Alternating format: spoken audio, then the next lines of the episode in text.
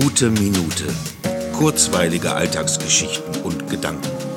Mein Name ist Matthias Hecht und jetzt geht's auch schon los. Ich bin gestern mal wieder mit dem Zug gefahren. Es war ganz unspektakulär, weil der Zug auch recht leer war. Das Aufregendste war die Begegnung mit der Fahrkartenkontrolleurin, die mein Zusatzfahrradticket für 3,60 Euro beanstandet hat, weil ein Zusatzfahrradticket nur in Verbindung mit einer Monatskarte gültig ist. Ansonsten benötigt man in Verbindung mit einem einfachen Fahrschein für das Fahrrad ein Fahrradticket für 5 Euro, das dann den ganzen Tag gilt.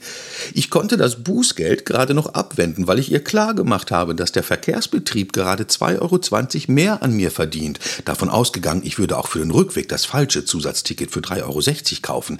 Da ich aber das gültige Fahrradticket für 5 Euro kaufen werde, sogar 3,60 Euro mehr. Das hat sie mit einem Schmunzeln hingenommen, aber nochmals betont, dass das eigentlich nicht geht.